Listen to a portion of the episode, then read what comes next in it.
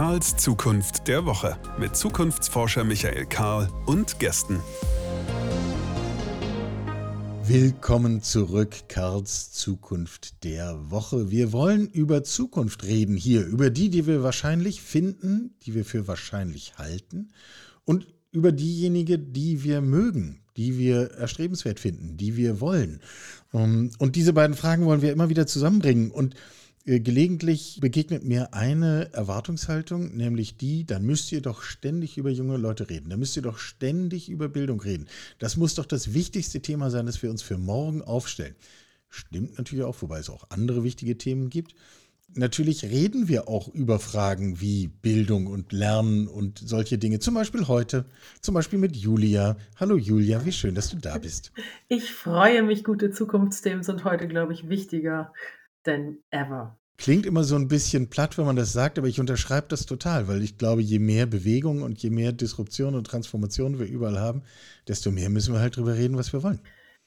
Ja, insbesondere nach Tagen wie gestern, wo man einfach nur sagen kann, ich gehe heute auf Tunnel und blende Weltpolitik oder Landtagswahlen einfach aus. Man muss dann vielleicht an dieser Stelle dazu sagen, dass wir heute bei der Aufzeichnung Montag, den 9. Oktober haben. Das heißt, wir haben gestern die Situation gehabt, wo ich weiß nicht, wie viele tausende Menschen äh, rechte Parteien gewählt haben, wo wir Hamas-Terror in Israel sehen, der ganz furchtbar und schrecklich ist. Und umso mehr gucken wir nach vorn. Äh, Julia ist äh, Kopf- und Geschäftsführerin der Hacker School. Ähm, bei der Hacker School kann, können, kann Mann, kann Mensch, können vor allem junge Menschen lernen, wie das mit dem Digitalen funktioniert, wie das mit dem Programmieren funktioniert. Äh, vielleicht mal ganz platt vorweg, äh, warum braucht es euch eigentlich? Also ich meine, die jungen Menschen gehen alle zur Schule, warum lernen die das nicht da? Ja, ich glaube, die Anforderungen an die Schule sind heute sehr, sehr umfangreich. Einfach auch, weil wir durch die Verkürzung der Innovationszyklen einen unglaublich stark gewachsenen Anspruch an verändertes Lernen haben und auch an veränderte Zukunftsfähigkeiten. Und natürlich wäre das mega konvenient, wenn die Schule das alles schaffen kann. Ich glaube aber eher, dass sich insbesondere im Zuge des lebenslangen Lernens äh, tatsächlich Bildung als gesamtgesellschaftliche Aufgabe darstellt und man muss ja auch fairerweise sagen, man kann ja auch nicht den ganzen, den ganzen Spaß der Schule lassen.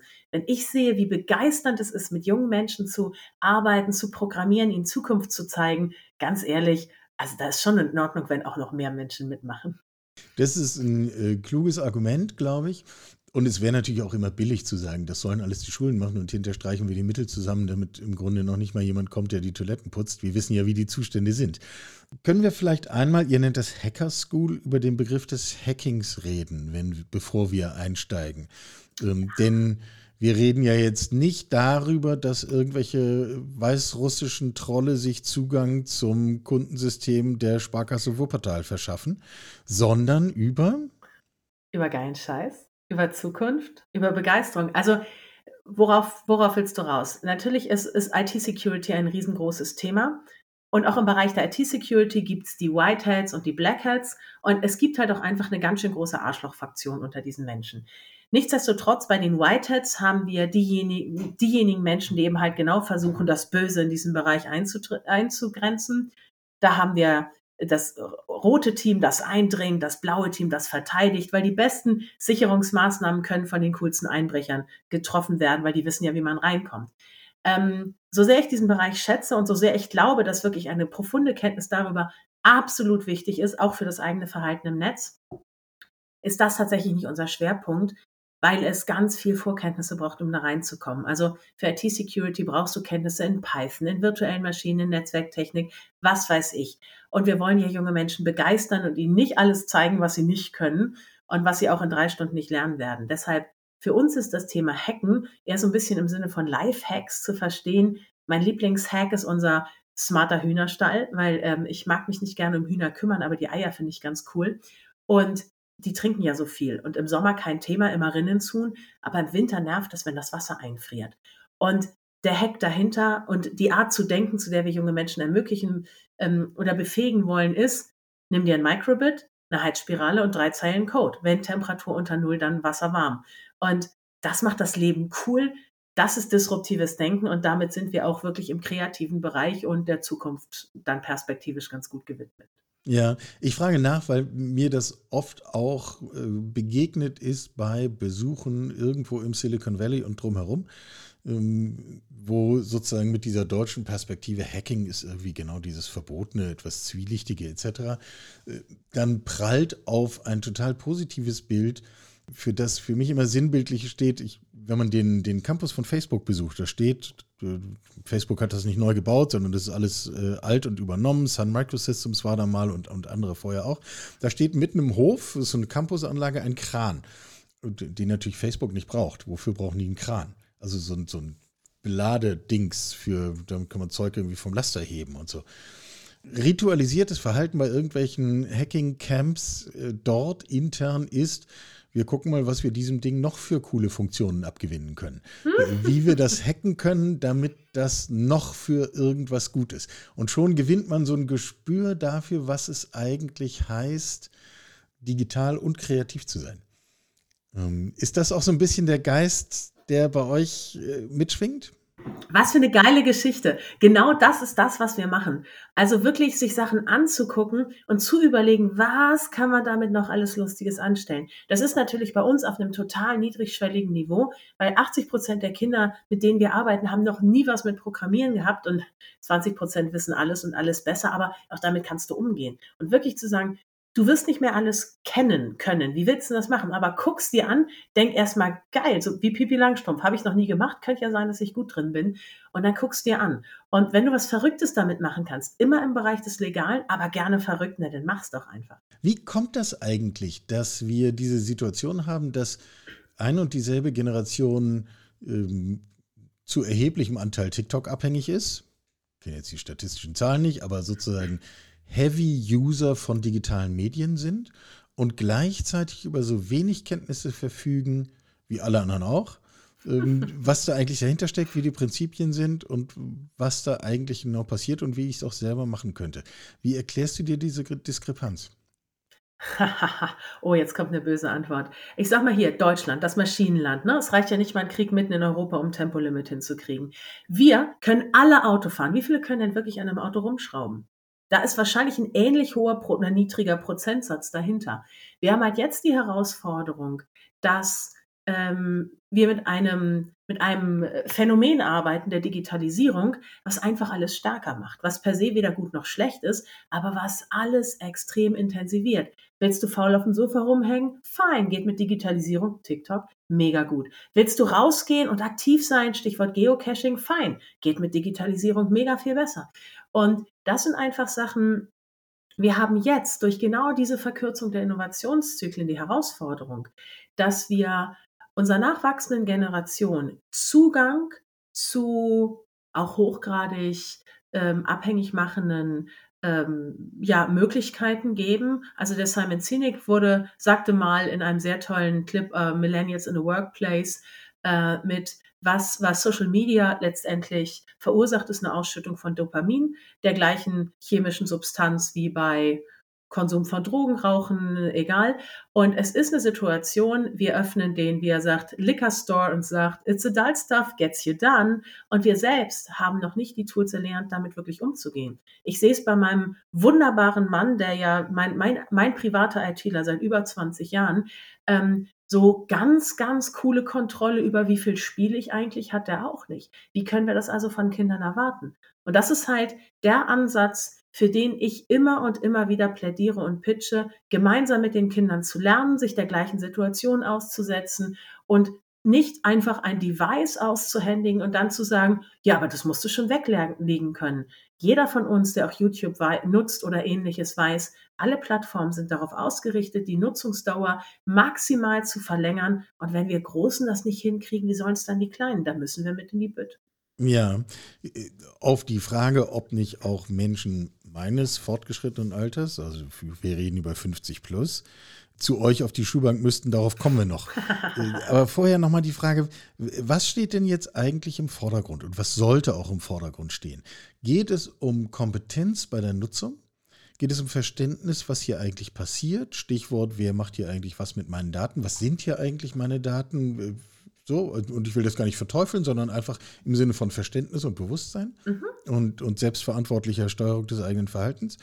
Oder geht es darum, selber digitale Dinge zu schaffen, also zu programmieren, ähm, selber den Hühnerstall mit einem zusätzlichen Heizdevice bei Frosttemperaturen auszustatten? Also ordnet das mal ein. Das sind ja unterschiedliche Fragen. Und wir ja. rühren oft die Dinge in einen Topf und dann weiß man hinterher gar nicht mehr so richtig, was ist da eigentlich drin. Ähm, was ist das, wo wir eigentlich wirklich ran müssen? Äh, zwei und drei. Also Anwendung ist auch nicht schlecht, aber wir ziehen gerade eine Armada an kleinen Lemmingen heran, die alle nur anwenden können. Und das ist ziemlich altersunabhängig. Ich möchte gerne Verständnis dafür schaffen, was da passiert und den Mut machen, auch selber Sachen zu erschaffen. Also was wir zum Beispiel machen, wir gehen einen Vormittag virtuell in eine ganze Schulklasse und programmieren mit allen, allen. Auch den Mädchen, auch den sozioökonomisch benachteiligten Kindern, allen, allen. Wir nehmen sogar die Lehrkräfte mit, einfach weil schadet nix. Und da im ersten Schritt Ängste abzubauen und so basale Sachen zu, zu bauen wie ein Flappy Bird, also ein Spielmechanismus, wo du die wo du den Charakter, den du steuerst, der ist nur auf der Y-Achse. Er fällt in einer Schleife ongoing Y minus 5, es sei denn, Bedingung, y, äh, Leertaste, dann Y plus 3. Du hast über X-Achse minus permanent einfliegen Gegenstände mit, unter, mit Zufallszahlen, mit Einblenden, Ausblenden, Löschen, Datenflex, Datensparsamkeit, etc. Da einfach wirklich reinzugucken und zu sehen, es ist, auch wenn es so erscheint, weder Raketentechnik noch Magie und ich kann das steuern können. Und wir sehen zunehmend, dass junge Menschen, die eine Kompetenz in der wirklichen Nutzung, in der Steuerung und im kreativen Schaffen haben, dass die deutlich weniger spielsuchtanfällig sind, einfach weil sie viel mehr damit machen können. Und da möchte ich hin, also über zwei zu drei. Ja, verstanden. Wir müssen trotzdem ja nochmal von der anderen Seite aus fragen, also ich bekenne, ich habe Programmieren nicht gelernt, bilde mir ein, ein relativ differenziertes Verständnis sozusagen über die Funktionsweisen entwickelt zu haben, redet ja viel über diese Dinge, aber äh, das Programmieren selber kann ich nicht, fehlt mir auch nicht. Ich würde mich auch eher an ChatGPT wenden und sagen, bitteschön, ich brauche hier was, äh, schreib mir das und bitte jetzt äh, ich will jetzt ChatGPT nicht äh, zum, zum Heilsmechanismus machen. Alle möglichen Formen von Software können Software erzeugen. Ähm, mhm. Ist es wirklich noch an der Zeit, diese Fähigkeit zu erwerben? Ich gehe ja auch nicht ins Fitnessstudio, um Mehlsäcke tragen zu können. Das macht der Kran im Hafen seit, seit vielen Jahrzehnten. Und äh, die Maschinen haben uns diese Arbeit zum Glück abgenommen. Das können wir doch eigentlich beim Programmieren auch erwarten. Ist das überhaupt eine menschliche Kompetenz, die sinnvoll ist? Oh, mega Beispiele. Ähm, also wenn du schon ins Fitnessstudio gehst, dann bist du ja schon Evolutionsstufe 2.0. Die meisten bezahlen nur dafür und betrachten das als Ablasshandel. Das ist das also, Geschäftsmodell. siehst du. Und das ist problematisch, weil dadurch verändert sich nichts. Werden wir in zehn Jahren programmieren wie heute? Auf gar keinen Fall. Das werden wir nicht mal nächstes Jahr tun. Die Herausforderung aber, wenn du dir von ChatGPT etwas ausschmeißen lässt, äh, ChatGPT ist ein bisschen wie der Spiegel Nergaheb in Harry Potter. Er zeigt dir weder Wirklichkeit noch Wahrheit. Ähm, es kann schon sein, dass das, was daraus kommt, stimmt. Ich wäre äußerst vorsichtig, mich darauf zu verlassen. Nicht nur, dass das Ding mit, ähm, mit historischen Daten arbeitet, die sind von 2021. Lass den mal Absolut. sagen, mit wie läuft es in die Zukunft. Ähm, es sind viele Leute, die Spaß daran haben, auch die Daten im Zweifelsfall nicht nur wahrheitsgemäß zu beeinflussen. Ich sehe mein Mann, ich hatte schon bereits gesagt, ich habe den coolsten ITler der Welt zu Hause. Der arbeitet damit intensiv und sechs Stunden Arbeitszeit verkürzen sich auf 15 Minuten. Und das ist großartig. Der fällt aber auch nicht drauf rein wie ein Rechtsanwalt, der sich plötzlich irgendwelche Fallnummern erzeugen lässt und hinterher fällt raus, das hat es nie gegeben. Und deswegen ist das etwas, ähm, werden wir weiter so programmieren wie heute? Nein. Ist es trotzdem sinnvoll, Menschen zu haben, die die Kompetenzen haben, mit KIs zu arbeiten Unbedingt. Ein Job wird fast, also wird sehr eher selten durch eine KI komplett ersetzt, sondern durch einen Menschen, der eine KI steuern kann. Und dafür brauchen wir, ich denke, Angebote auch wie unseren, die erstmal Barrieren abbauen, die Ängste nehmen und die zeigen, es ist nicht alles böse, KI ist nicht Terminator 3, sondern es ist etwas, was uns unglaublich helfen kann, auch unseren Wohlstand zumindest zu halten, weil dieses mit Fachkräftemangel, das ist gigantisch. Wieso haben Menschen Angst davor, dass eine KI den Job wegnimmt? ist doch, Entschuldigung, ich will nicht sagen, ist Verstehe doch geil. Einige Sachen wollen wir ja auch gar nicht mehr machen, aber das ist etwas, wir kommen nicht darum, in diese Bereiche uns reinzudenken. Und das zu verstehen und steuern zu können, das halte ich für wichtig. Und dafür möchte ich, dass Menschen sich das angucken. Ja, wenn äh, diesen Satz mit die, die KI oder die Roboter kommen und nehmen uns die Arbeit weg, den hören wir schon so lange. Ich denke mir immer nur dazu, wann kommen sie denn endlich und nehmen die ganze Arbeit weg? Weil, äh, also wäre ja schön, wenn sie uns endlich das abnehmen würden, was die auch ebenso gut erledigen können. Das ist für mich sozusagen die tiefere Bedeutung des, des Krans im Hafen. Ich definiere mein Menschsein ja nicht darüber, dass ich Mehlsäcke heben kann. Das kann bitteschön die Maschine machen. Die interessante Frage, über die wir jetzt dann aber reden müssen, ist, was macht uns Menschsein sozusagen an dieser Stelle wirklich aus? Also welche unserer Qualitäten sind denn die, die wirklich entscheidend sind? Ich würde da immer an sowas wie Kreativität, Kunst und, und all solche Dinge denken. Oh, unterschätzt eine Sache nicht. Auch eine KI kann wunderbar malen oder Kunst machen. Eine, ich hatte neulich eine wundervolle äh, Podiumsdiskussion, war am Freitag, glaube ich, in Berlin zu KI effizient, aber sexistisch oder sowas. Ähm, und da sagte ein Mädel, die macht insbesondere KI-Einsatz ähm, im Klamottenbereich. Und sie sagt, das Ganze, wo wir denken immer, ein Designer ist kreativ, so ein kleiner Anteil. Das andere ist wirklich harte manuelle Arbeit. Das kann man doch gut ersetzen. Und auch die ähm, Tina Klüver, eine ganz tolle Frau, die jetzt ins BMBF geht, äh, die sagte halt auch, KIs sind wundervoll in standardisierten Arbeiten, wo es um die Auswertung von Daten geht. Als Beispiel, glaube ich, haben sie eine Früherkennung bei Prostatakrebs, die Effizienz von 10 auf über 90 Prozent erhöht durch eine KI-gesteuerte Datenauswertung. Wie geil ist das denn? Aber ja, die Fähigkeiten des 21. Jahrhunderts sind auch schon seit einigen Jahren bekannt. Kreativität, Kommunikation, Kollaboration und kritisches Denken. Und ich würde sagen, insbesondere für uns Normalmenschen ein besseres Fehler-Mindset, weil das, was wir hier in Deutschland mit der German Angst machen und bloß keine Fehler, das ist sowas von innovationsfeindlich, da müssen wir auch dringend. Deckt sich vollständig mit vielen Erfahrungen, die ich mache. Ähm, bin da ganz bei dir. Wenn ihr in so eine äh, Schule geht und du sagtest, ihr, ihr macht dann mit einfach mit allen, die da sind, macht ihr Sachen. Also mhm. den, den Jungs, den Mädchen, den Großen, den Kleinen, den, den Straighten und den Gays und den weiß der Himmel. Und den Alten und den Jungen. Und darauf würde ich jetzt gerne mal hinaus. Was stellt ihr fest, wie, wie gehen Kinder, Jugendliche anders mit diesem Thema um, in Unterschied zum Beispiel zu ihren Lehrern und Lehrerinnen? Also, äh, wir sind ja meistens in einer Klasse unterwegs, also häufig in der achten. Da ist das mit dem Alt-Jung und so, so ein bisschen relativ. Die sind ja schon alle más o menos und so bummelig ein Baujahr.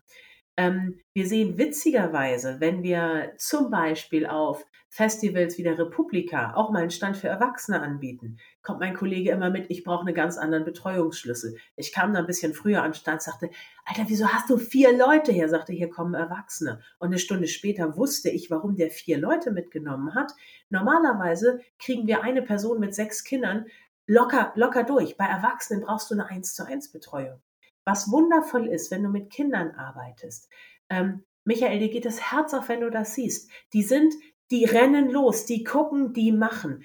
Ähm, die Sechstklässler sind meine Lieblinge, weil die brettern einfach da durch und geil und dieses, jenes. In der achten sind die schon auf mit, ja, aber ist das jetzt nicht komisch, wenn ich das frage? Nein, tu es. Und wir Erwachsenen, wir sind so verkopft. Also dieses, dieses wirklich einfach mal machen, reingeben und nicht erstmal alles verkünstelt verstehen wollen, damit man bloß keinen Fehler macht. Also ich glaube, dass wir für, von Kindern unheimlich viel lernen können, insbesondere was die Kompetenz des Lernens anbelangt. Wann sollte das idealerweise anfangen? Also jetzt, jetzt machen wir mal hier die kleine Lebenshilfe-Ecke im Podcast für alle Menschen, die Kinder haben. Was ist das ideale Alter, wo im Grunde erste Schritte dieser Art erfolgen sollten? So eine Frage, die man so herrlich mit keine Ahnung, kommt drauf an, beantworten kann. Also äh, ja, mein frühestes Erlebnis war, mein frühestes Erlebnis, da habe ich aber wirklich echt gelacht. Da rief eine Mutter an, ich bin schwanger, kann ich schon was machen? Wo ich wirklich dachte, so ja, geh in eine Therapie oder mach irgendwas, aber lass dein Kind in Ruhe. Ähm, also wir haben uns entschieden, tatsächlich mit den weiterführenden Schulen zu arbeiten, weil wir mit ehrenamtlichen ITlerInnen arbeiten und halt nicht mit Sozialpädagogen. Wir haben jetzt gerade eine Studie gehabt, wo äh, man leider sehr gut sehen konnte, dass die Lesekompetenz von Viertklässlern ja sehr hinter den notwendigen Mindeststandards zurückbleibt. Und ich habe meinen ersten Kurs damals, ich bin keine ITlerin, aber ich habe, äh, ich gebe trotzdem ganz gerne immer mal Kurse, weil wie gesagt, keine Raketentechnik. Ich habe meinen ersten Kurs mit meiner kleinen Tochter zusammen gemacht. Die war damals acht und war, also meine Kinder sind beides kleine Legastheniker, ein Erbe ihres Vaters, aber wundervolle Menschen. Nur, das ist halt etwas, wo ich gesehen habe, wenn du es nicht wirklich lesen kannst und wenn du dann auch in Scratch am Struggeln bist, was heißt denn jetzt was?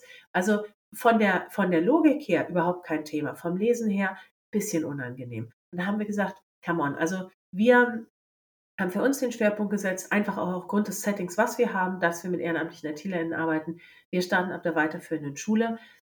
Du kannst aber letztendlich kindgerecht viel früher reingehen. Also ich glaube, den, den äh, Kindergeburtstag von meinem Großen, als der in der zweiten, dritten Klasse war. Da waren wir äh, bei einem ganz tollen Anbieter, da konnte man, also Haber Digitalwerkstatt war das, den Kindergeburtstag feiern.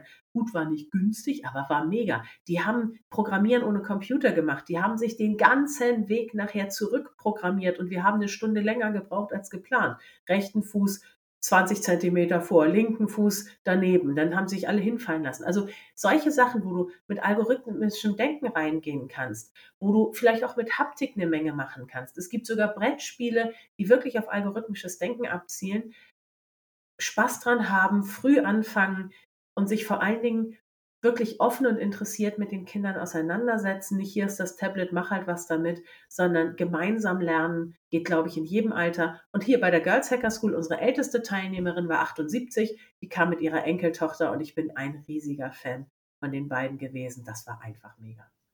Ja, äh, bevor wir dann die, den zweiten Lebenshilfeblock machen und fragen, was müssen eigentlich wir, wir Alten wissen und was ist so der Maßstab, ähm, weil du das Thema Jungs und Mädchen ansprichst. Ist auch auf eurer Webseite zu sehen, dass ihr explizite Angebote für Mädchen macht? Ja. Ist das, also entschuldige die platte Frage. Ähm, ist das noch zeitgemäß? Also, das war genau die Frage, als ich es vorhin hier im Team diskutiert habe, was wir, worüber wir alles so reden. Da schalte mir genau das entgegen. Ja, mega, oder? Dann schau mal zurück, zeitgemäßer than ever. Also, folgender Hintergrund. Wir haben ja jetzt nur, was weiß ich, ein paar 30.000 Kinder bei uns gehabt. Und das Spannende ist zu sehen, dass wir, dass wir Erwachsenen, wir Eltern, es schaffen, über Vorurteile Kinder, insbesondere Mädchen, so weit zu verunsichern, dass sie denken, nur weil sie Eierstöcke haben, könnten sie nicht rechnen. Und guck in die Schulklassen. Es ist es wird damit kokettiert, dass man als Frau nicht rechnen kann. Und ich frage dich, womit rechnet ein Mensch? Und da wirklich reinzugehen. Wir sehen immer wieder, die Jungs werden für, mach mal die Glühbirne oder tausch mal die Batterie, die Mädchen dürfen abwaschen und den Tisch decken. Es ist unglaublich stark verortet. Und was ich sehen kann, ist, wenn wir gemischte Teams haben, ist häufig, wenn Jungs so, wenn was nicht klappt, Equipment Failure, hey, lass mich mal machen. Und die Mädchen sagen, okay, dann mach du. Und genau das möchte ich vermeiden. Ich möchte auch bei den deswegen Mütter und, und Töchter. Für Papas haben wir, na, kein explizites Verbot, aber wir sagen schon sehr stark, wenn ihr das mit eurer Tochter machen wollt, seid euch sicher, wir werden ganz stark auf euren Redeanteil achten. Lasst die Mädels unter sich machen. Weil auch an Mädchenschulen gibt es gute in Mathe und nicht so gute. Und es gibt gute in Kunst und nicht so gute. Und es hängt nicht am Geschlecht.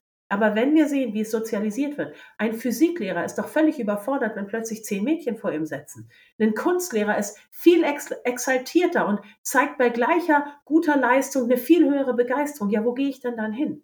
Und da möchte ich einfach gegensteuern. Wir müssen aus diesem Verständnis raus, ein Mann ist keine Lebensversicherung. Das ist Gott sei Dank fängt an, sich in Teilen irgendwo durchzusetzen. Leider nicht in dem Umfang, wie ich es gerne hätte.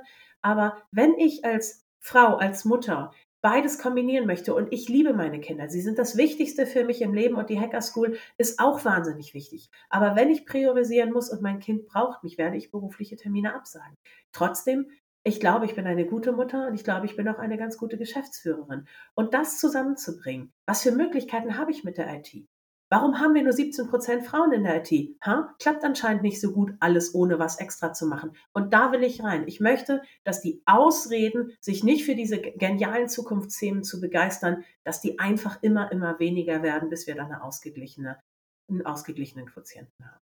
Und kriegt ihr diese Ausreden wirklich aus den Köpfen raus? Und wenn ja, wie? Einfachste Antwort, wir brauchen drei Stunden, um von brich mir kein Fingernagel ab zu, boah, kann ich das noch fertig machen zu kommen? Wir brauchen, mein Mann sagt immer, für Jungs reicht, es ist neu und es ist blinkt. Das reicht für Mädchen nicht. Für Mädchen brauchen wir einen Purpose. Wir brauchen einen Reason Why. Warum soll ich mich mit dem Scheiß beschäftigen? Und genau über diesen Ansatz. Digitalisierung macht alles doller. Und die tragische Situation, wir hinterlassen unseren Kindern einen Planeten, dessen Lage deutlich besser war. Und sie werden die Fähigkeiten, das gute Dollar zu machen, unbedingt brauchen, sei es in der Demokratie, sei es im Naturschutz, überall. Und diese Fähigkeiten sind so notwendig. Und wir gehen über Begeisterung und darüber zu sagen, probier's doch mal aus. Hey, kann man, was soll denn passieren? Ja, war falsch, geil, oder? Jetzt weißt du, dass es das nicht ist. Was könnte es denn dann sein?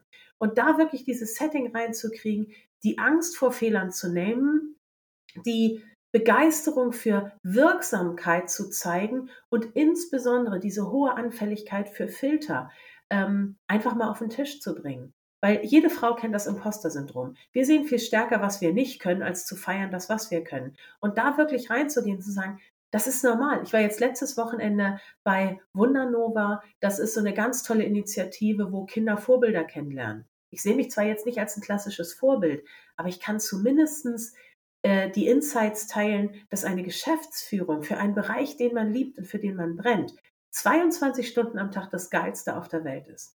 Und manchmal ist man einfach verdammt alleine. Morgens zwischen zwei und vier ist so eine schöne Uhrzeit. Ja, ist ganz wunderbar. Und das ist aber normal. Und das wirklich zu zeigen, es ist nicht die Facebook-Instagram-World, sondern es ist das wirkliche Leben und dafür Mädchen stark zu machen und sei es spätestens für ihre Kinder, da wirklich in die Bütt zu gehen für ihre Mädchen. Wir sehen, dass die Mädels sich hinterher trauen und dadurch, dass wir in Schulen gehen, haben wir über 53 Prozent Mädchen in unseren Kursen und das ist echt ganz geil insgesamt wundert mich, also schön, dass du das mit Zahlen unterlegen kannst. Mich wundert diese Lage insgesamt, weil wie lange reden wir darüber, dass uns Menschen fehlen, die in Ingenieurberufen, in Informatik, in Mathematik sonst wie sozusagen qualifiziert sind und beruflich tätig sind ähm, und sind gesellschaftlich zu blöd, genau diese, dieses Reservoir zu erschließen. Ich glaube, dass es was recht Menschliches ist. Ähm, blöd, ja, nervt, ja. Aber wir sehen, dass es also auch im Schulsystem ja unglaublich schwierig ist, Sachen wegzulassen, die uns mal mehr oder weniger gute Dienste geleistet haben. Ähm, ich frage dich, wozu braucht man die zehn adverbialen Nebensätze? Was ist dein Konsekutivsatz? Also du brauchst nicht antworten. Das, in der Regel von 100 Leuten, vor denen ich einen Vortrag halte, meldet sich eine Person oder zwei und das ist eine Deutschlehrerin. Ähm, wir trauen uns aber nicht, die Sachen rauszunehmen. Wozu brauchen wir heute noch eine zweite Fremdsprache? Warum ist die zweite Fremdsprache nicht Python? Was die alles noch lernen müssen, ja, das ist klar. Aber wir trauen uns nicht zu sagen, Mut zur Lücke, denn lernt das doch eben nicht, Kinders. Wo ist das große Problem? Und da glaube ich, dass wir unheimlich, äh, das, da müssen wir rein. Es ist auch nach wie vor eine sehr viel diskutierte Frage. Braucht es Noten im Schulunterricht? Für die guten Kinder, klar, ist egal, eine 1-0 hatte ich auch im Zeugnis, das liest sich mega. Aber da, wo die Noten Schaden anrichten, das ist das andere, andere Ende des Kontinuums. Und da zu gucken, wir wollen Kindern ja nichts beibringen. Wir wollen dafür begeistern, dass sie an sich selber glauben können. Ähm, wir können auch nicht alle retten, natürlich nicht. Aber diesen Ansatz, also die, die, die Innovationszyklen sind so viel schneller, als sich ein Schulsystem oder überhaupt die, das Verständnis der Notwendigkeit einer Veränderung anpassen kann, dass ich glaube, dass insbesondere auch die Eltern zunehmend verstehen müssen, dass die Kinder ursprünglich mal ihre Idee waren und dass sie halt eben auch an der Stelle wieder mit in die Bütt müssen. Mhm. Mhm, absolut. Ähm, ist ja auch interessant zu beobachten, äh, so gut wie jeder, jede hat inzwischen verstanden, mit dem, was ich selber einmal als Berufsausbildung Anfang 20 gelernt habe, komme ich halt nicht durch ein Berufsleben. Und das ist ja auch ganz gut so. Wir lernen, wir entwickeln uns, machen tolle Dinge.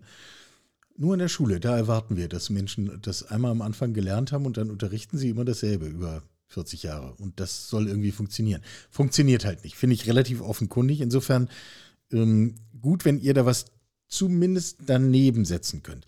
Wir haben noch aufzulösen diese Frage mit dem, was im Grunde an Anforderungen an uns Ältere ergeht. Weil Du hast vorhin von so Dingen wie algorithmischem Lernen und Ähnlichem gesprochen. Ich kann mir vorstellen, dass der eine, die andere uns an dieser Passage zugehört hat und gesagt hat, naja, wenn ich ehrlich bin, ich bin nicht sicher, ob ich das kann. Und sich jemand zu setzen und zu sagen, die Kinder sollen das lernen, ja, schön und gut. Aber äh, kann man eigentlich sagen, es gibt so ein, so ein Mindestmaß, wo wir eigentlich unabhängig vom Lebensalter gar nicht drum rumkommen? Das müssen wir schon irgendwie, da müssen wir mal rein, das müssen wir mal verstanden haben? Ja, ich glaube, dass man das durchaus so sagen kann. Also es gibt immer so, man muss es ja nicht alles selber wissen, aber im Zweifelsfall muss man wissen, wer es weiß oder man muss Zugang dazu haben. Ich sehe das jetzt, das wäre sehr sicher hilfreich. Also ich sehe zum Beispiel, meine Mutter ist gerade jetzt im Sommer zu uns gezogen und äh, sie ist unheimlich dankbar, dass ich ihr jetzt auch Friseurtermine buchen kann oder was weiß ich. Sie selbst sagt, sie würde das selber so nicht mehr schaffen. Denn sieht man auch nicht mehr so gut und hört nicht mehr so gut. Und das wird alles nicht einfacher. Also von daher, ja, am liebsten so früh wie möglich ran. Das lebenslange Lernen ist ja kein Konstrukt für die anderen, sondern für einen selber. Und ich kann sagen, ich lerne jeden Tag so viel dazu, wie ach, wie im ganzen Studium eigentlich nicht. Und das ist was, ich liebe Lernen, ich feiere das, mir macht das richtig Spaß. Aber diesen Gedanken, das hat man auch in dieser Digital Skills Gap Studie übrigens sehr, sehr schön gesehen von der D21. Ähm, im ersten Teil sagen Leute, na klar, lebenslanges Lernen, das mache ich doch immer, das ist mega. Und im zweiten Teil, aber die KI wird meine Jobs wegnehmen. Und sie merken nicht, dass das ein Widerspruch ist. Wenn ich Bock auf Lernen habe, brauche ich doch keine Angst vor der Zukunft zu haben. Und da fehlt tatsächlich nach meinem, Einf nach meinem Verständnis der Punkt, dass das, was wir als Ausbildung gehabt haben. Wir haben ausgelernt an einem gewissen Punkt, dass dieses Wort einfach nur falsch ist und dass jeder da rein muss. Und ja, eine Grundkompetenz digitaler Natur ist nach meiner Einschätzung vollkommen altersunabhängig notwendig. Mhm. Wir teilen übrigens diese Abneigung äh, zu dem Wort ausgelernt. Ich denke, dass wir uns einen großen Gefallen tun würden, wenn wir über unsere Symbole an dieser Stelle nachdenken. Oh ja. Wir sollten Menschen äh, durchaus äh, irgendetwas geben nach drei Jahren Lernzeit, aber doch bitte kein Abschlusszeugnis, sondern eher ein, ein Anfangszeugnis. Du hast gelernt zu lernen, irgendwie sowas in der Richtung. Ja, aber äh, versuch das nochmal ein bisschen genauer zu beschreiben. Also, was soll jemand meines schlichten Alters, der uns zuhört, die uns zuhört, jetzt für sich auf die Liste nehmen und sagen, muss ich jetzt einen Kurs in Python machen oder muss ich jetzt ähm, irgendein kluges Buch lesen, um zu verstehen, was eigentlich Digitalisierung bedeutet? Mutmaßlich wird beides nicht geschehen. Also, äh, wo, wenn, also wenn es nicht ohnehin passiert ist. Also, wo ist dieser Köder, wo man sagt, oh, das, da habe ich aber Lust drauf? ähm, vielleicht da, wo es einem nützt. Also Stichwort smarter Hühnerstall, das ist auf jeden Fall, habe ich einen hohen praktischen Nutzen. Ja. Ähm, also, was mir zum Beispiel sehr viel Spaß gemacht hat, war das Buch Die 50 wichtigsten Sachen der Digitalisierung mal zu lesen. Äh, oder so ähnlich heißt das, der Titel. Ja, gucken wir nach, schreiben wir in die Show Notes, kann man dann danach lesen. Mach mal, total cool. Das sind so zehn Seiten, ist jedes große Phänomen quasi erklärt, wo man, also fürs Name-Dropping reicht's dann vielleicht knapp noch nicht, aber man kriegt selber so ein Gefühl dafür. Und oder sowas wie einfach mal auf Scratch ein Spiel bauen. Das ist frei im Internet zugänglich, ist übers MIT entwickelt worden. Da kann man über Drag and Drop gucken, wie ist sowas aufgebaut. Einfach mal probieren, was soll denn groß schiefgehen? Und da wirklich eine Idee zu kriegen, wie läuft das? Wofür kann ich das nutzen? Vielleicht auch selber mal überlegen, baut man sich eine kleine Website oder was? Nutzen für sich selber rausfinden, im Zweifelsfall mit seinen Kindern mal was machen oder sich auch zeigen lassen. Also ich glaube tatsächlich, wem das nicht reicht mit, man sollte sich heutzutage schon so ein bisschen damit auskennen, denn sucht euch, worauf ihr Bock habt und macht was, was euch nützt. Also der Hook ist für jeden, glaube ich, unterschiedlich, aber das Commitment, das zumindest als Vorbild auch für die eigenen Kinder lernen zu praktizieren, das halte ich schon für ganz sinnvoll. Mhm. Ähm, du versprühst eine sehr optimistische Haltung, ähm, was ich gut finde ähm, und teile. Woher nimmst du deinen Optimismus, wenn du dir gerade insbesondere dein Thema Bildung und, und Lernen ja auch im großen Maßstab anschaust? Ich glaube, dass in Mut und Dankbarkeit wahnsinnig viel Kraft liegt. Und das, was wir wollen, ist quasi die Quadratur des Kreises. Wir wollen, dass Corporate Volunteering verbindlich wird, planbar wird, selbstverständlich wird, dass auch die Unternehmen den Mehrwert sehen, dass Menschen sich in der Arbeitszeit engagieren können, neue Eindrücke sammeln. Also die dann so zum. Beispiel sich bei euch engagieren und solches Wissen weitergeben. Genau. Das ist die Idee. Ja, Informatiklehrer kriegen wir, da werden wir ja alle, vor, sind wir alle vorher tot, bis wir da genug haben. Es gibt für einen ITler keinen wirklich guten Grund, in die Schule zu gehen. Das muss man sich halt einfach vor Augen führen. Deswegen die Idee, über Corporate Volunteering zu gehen. Und ähm, die Düsen Tecker sagte mal, das ist eine ganz tolle Menschenrechtsaktivistin, die selbst Jesidin, die sehr viel auch für Afghanistan und äh, für Frauen im Iran macht, sagt sie, warum fragst du mich, wie es mir geht? Gut natürlich, ich lebe in Deutschland. Und ich glaube, das ist auch mit unser Problem, dass es uns hier einfach in weiten Teilen so viel zu gut geht, dass wir uns darüber beschweren können, warum es uns nicht noch mehr zu gut geht. Und da wirklich reinzugehen, ja, es ist in Teilen Berufsoptimismus, es ist auch der Gedanke dahinter, dass ich weiß, wie viel Energie es gibt, wenn du dich wirklich in die Sache reinstürzt und was bewegen willst. Und wenn du dann guckst, dass du Menschen mitnimmst, weil eine Hinzuorientierung ist immer stärker als eine Weg von. Und ich merke einfach, dass ich gar keine Alternativen habe. Also alleine nach besagten Landtagswahlen, nach den Herausforderungen in Ukraine, in Nahost, in die Welt ist völlig aus dem Ruder. Und was ist die Alternative? Ich stecke den Kopf in Sand, dann habe ich aber eine Menge Brösel in den Ohren. Also gehe ich davon aus, wenn wir das gemeinsam wollen, werden wir das schaffen können. Und diese Überzeugung nutze ich auch pragmatisch. Sie überträgt sich. Seit ich sage, wir wollen in 2025 100.000 Kinder pro Jahr erreichen, seitdem hören mir die Menschen zu. Und wenn ich sage, in 2030 möchte ich eine Million erreichen, das ist das Ziel, den ganzen achten Jahrgang zu erreichen, dann legen einige Bundesminister die Ohren an, aber dann haben wir zumindest eine gemeinsame Richtung. Und es kann sein, dass wir das nicht schaffen, Michael. Das ist sogar, je nachdem, wir dachten auch dieses Jahr schaffen wir 25.000, da werden wir elegant drunter durchspringen, weil der ganze Prozess, auch Corporate Volunteering verbindlich zu machen, viel länger gedauert hat. Aber was soll ich machen? Soll ich jetzt die Unternehmen beschimpfen? Es, manche Sachen dauern einfach und manchmal will ich auch zu schnell.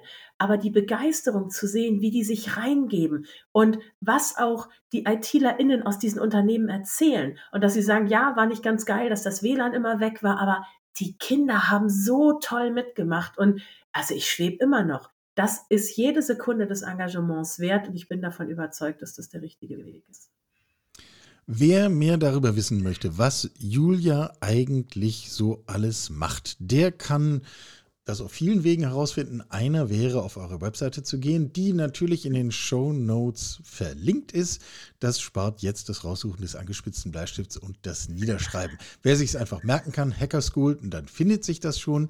Es war mir ein großes Vergnügen, mit dir zu reden. Vielen Dank. Ganz meinerseits, hat mich gefreut. Sie hörten Karls Zukunft der Woche, ein Podcast aus dem Karl Institute for Human Future.